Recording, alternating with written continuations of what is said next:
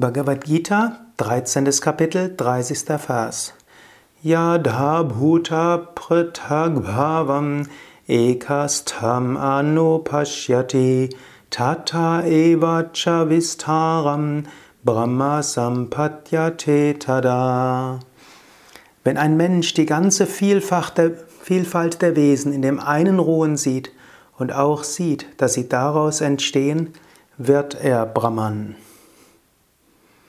Namaste und herzlich willkommen zu den Yoga Vidya täglichen Inspirationen. Mein Name ist Sukadev, Gründer von Yoga Vidya und ich lese die Bhagavad Gita vor, rezitiere sie auf Sanskrit und übersetze sie. Anschließend gebe ich ein paar Gedanken zur Bhagavad Gita, insbesondere als Gedanken für den Tag. Die Kommentare, die du in dieser Hörsendung erhältst, sind nicht philosophischer Natur, sind nicht historisch kritische Kommentare, sondern ich nehme die Bhagavad Gita als Inspiration und lasse dann aus meiner Intuition heraus fließen, was auch immer für Eingebung für den Tag kommen mag. Wir sind im 13. Kapitel, welches das Thema hat, der Yoga der Unterscheidung zwischen Feld und dem Kenner des Feldes, Kshetra und Kshetraknya. Das Feld, die ganze Welt, das Feld, Körper, Gemüt, Emotionen, Psyche als das innere Feld, das äußere Feld, die anderen Menschen, mit denen wir zu tun haben, die Umge Umgebung, die Umstände, wie auch natürlich die Natur und das ganze Universum. Diese äußere Welt, diese äußere, dieses äußere Feld wird erkannt von dem Kenner des Feldes, Kshetrakna, also deine Natur, deine wahre Natur. Krishna hat schon bisher gesagt, ich bin der Kenner aller Felder. Mit anderen Worten, Gott selbst ist das Bewusstsein hinter jedem Wesen. Gott selbst ist das Bewusstsein hinter dem gesamten Universum. Das ganze Universum kannst du ansehen als Körper Gottes. Und Gott ist das Bewusstsein hinter dem gesamten Universum.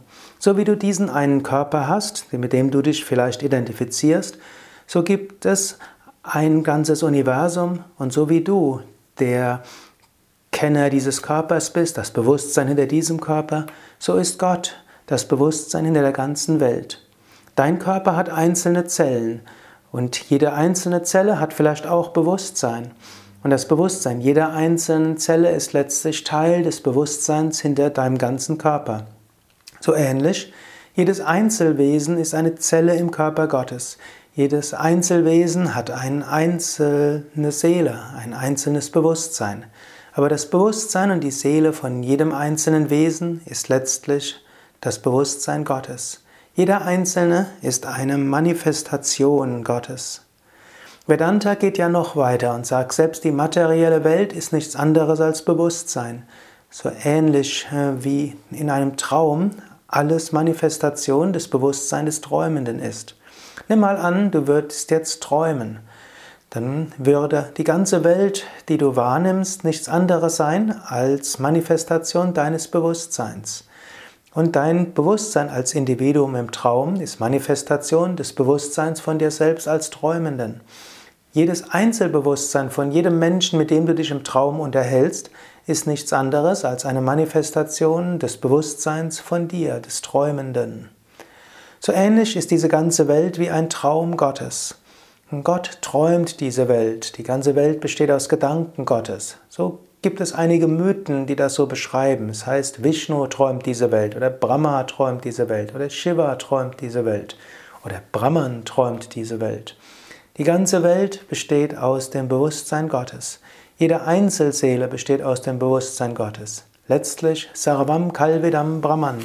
Alles ist wahrhaftig Brahman. Alles ist wahrhaftig eine Manifestation Gottes.